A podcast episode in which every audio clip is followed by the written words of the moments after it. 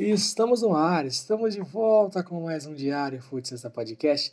Seja muito bem-vindo ao seu informativo diário sobre os resultados da rodada. Para quem não me conhece, eu sou o Ricardo, muito, muito prazer. E aqui estamos, né? Aqui estamos mais uma vez para a gente passar detalhadamente o que foi essa rodada nesse sábado, dia 3 de julho de 2021. Vamos começar falando aqui de Eurocopa, né? A Eurocopa que conheceu hoje a sua outra semifinal. Nós tivemos a uma da tarde o jogo entre Dinamarca e República Tcheca. A Dinamarca venceu a partida por 2 a 1 abriu 2 a 0 no primeiro tempo é, e tomou um gol de empate no segundo. A República Tcheca, que até teve os seus lapsos, os seus momentos em que deu um pouco mais de trabalho, mas num todo a Dinamarca foi bem superior. E então conseguiu a sua classificação e virá enfrentar a Inglaterra. A Inglaterra que venceu por 4 a 0 a Ucrânia, passeou, foi melhor, ah, foi melhor nos dois tempos, né?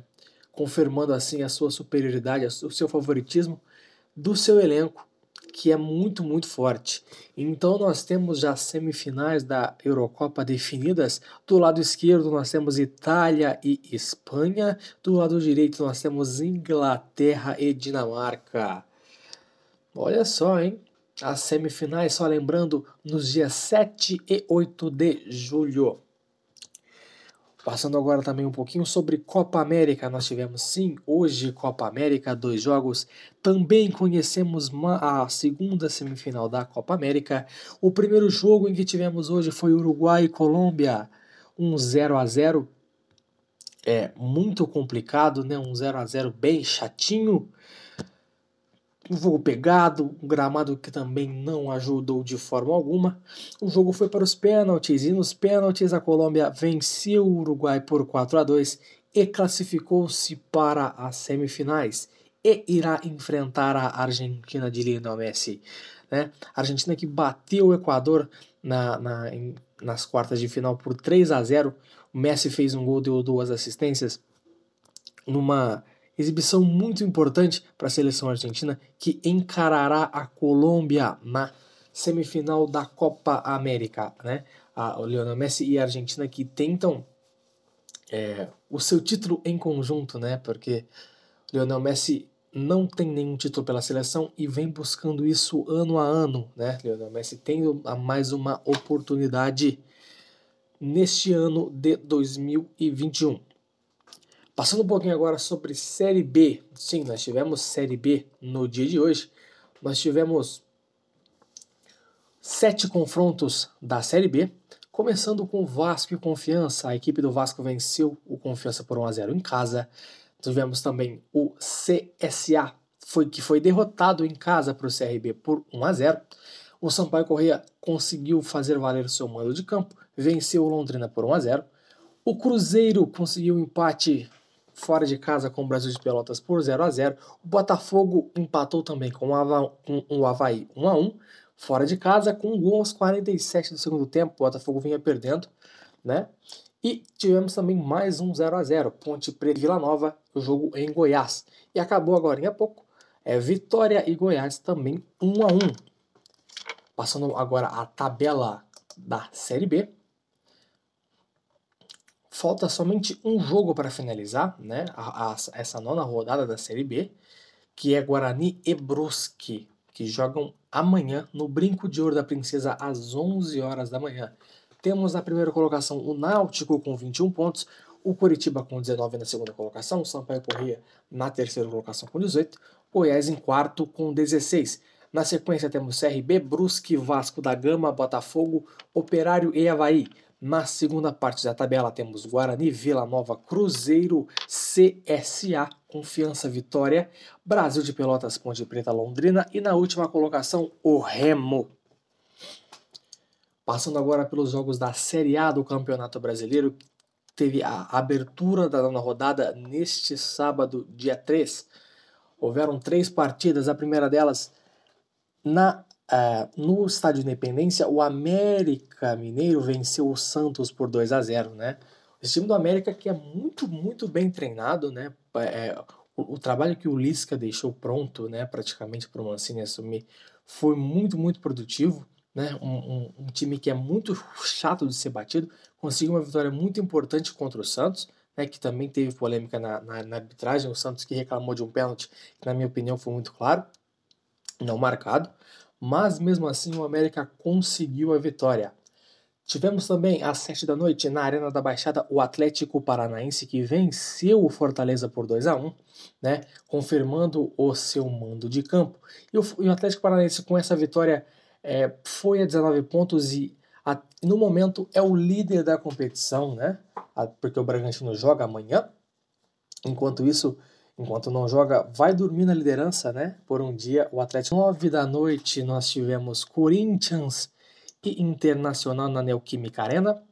O Corinthians empatou mais uma vez, são três jogos, são, na realidade são três empates seguidos da equipe do Corinthians, né? Esse, esse jogo contra o Internacional que foi marcado por uma polêmica da, da arbitragem no gol do Internacional, né?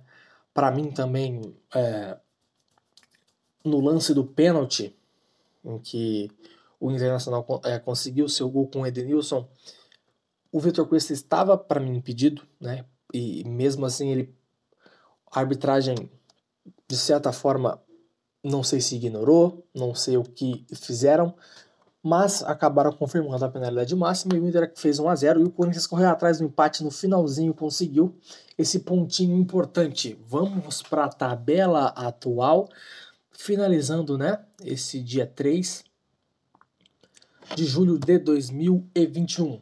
Na primeira colocação, como eu já tinha adiantado para vocês, irá dormir na liderança o Atlético Paranaense com 19 pontos. Na segunda colocação temos o Bragantino. Na terceira colocação, o Palmeiras com 16 e o Fortaleza em quarto, que foi derrotado pelo Atlético Paranaense no dia de hoje. Completando o G6, temos Atlético Mineiro com 13 e Flamengo com 12.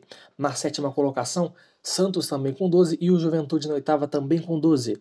Bahia com 11 e Corinthians com 11 fecham a primeira parte da tabela. Na segunda parte da tabela temos o Atlético Goianiense com 10, juntamente com Ceará, Fluminense e Internacional, ambos com 10. Na 15 colocação, o América Mineiro com 9 pontos com essa vitória, né, conseguiu dar um salto bem importante. Na 16 colocação, o Sport com 6. Na zona de rebaixamento, São Paulo com 5 pontos, Cuiabá com 4, Chapecoense com 4 e na lanterna o Grêmio Imortal com dois pontos. Vamos para a agenda, na realidade, dos jogos de amanhã, dia 4 do 7 de 2021, domingo, às 11 da manhã, pela Série B. Como eu já tinha adiantado, o Guarani recebe o Brusque às 11 horas da manhã, pela nona rodada da Série B. Pela nona rodada também, mas da Série A, a Chapecoense recebe o Bahia é, no Campeonato Brasileiro, também às 11 da manhã. Passando para os jogos das 4 da tarde, são dois.